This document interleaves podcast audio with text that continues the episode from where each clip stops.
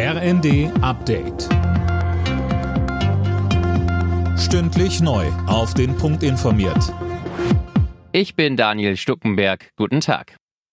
Im Tarifstreit des öffentlichen Dienstes suchen Arbeitnehmer und Arbeitgeber weiter nach einer Lösung. Heute und morgen gibt's die zweite Verhandlungsrunde. Die Gewerkschaften fordern 10,5 Prozent mehr Geld. Die kommunalen Arbeitgeberverbände finden das nicht machbar. Dazu wäre die Chef Frank Wernicke im ZDF. Die finanzielle Lage der Beschäftigten in den Kommunen ist viel dramatischer wie die finanzielle Lage der Kommunen. Die Kommunen haben seit mehreren Jahren steigende Einnahmen. Sie haben im vergangenen Jahr mit 7,5 Milliarden Euro Nettoüberschuss abgeschlossen. Es gibt einzelne hochverschuldete Kommunen, überhaupt gar keine Frage. Aber wenn wir auf die Finanzlage von Gelsenkirchen Rücksicht nehmen würden, dann dürften wir in den nächsten 20 Jahren keine Tarifverhandlungen führen.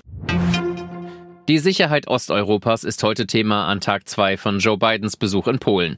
Der US-Präsident trifft sich mit den Regierungschefs der neuen Staaten an der NATO-Ostflanke, Fabian Hoffmann. Und auch NATO-Generalsekretär Jens Stoltenberg ist mit dabei. Kurz vor dem Jahrestag des russischen Angriffskriegs in der Ukraine ist das ein weiteres symbolträchtiges Treffen nach Bidens Besuch in Kiew.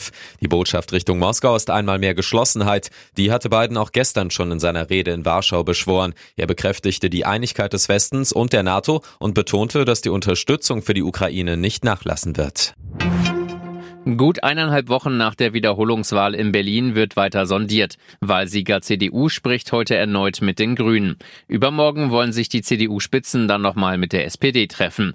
Die Sozialdemokraten haben sich unterdessen nach einem ersten Treffen gestern nochmal mit Grünen und Linken verabredet, um über eine Fortführung der bisherigen Koalition zu sprechen. Heute gibt es einen Vorgeschmack auf den bayerischen Landtagswahlkampf. Die Parteien laden zum politischen Aschermittwoch. Das ist traditionell Anlass, um mit dem politischen Gegner hart ins Gericht zu gehen. Es ist der erste nach zwei Jahren Zwangspause. Alle Nachrichten auf rnd.de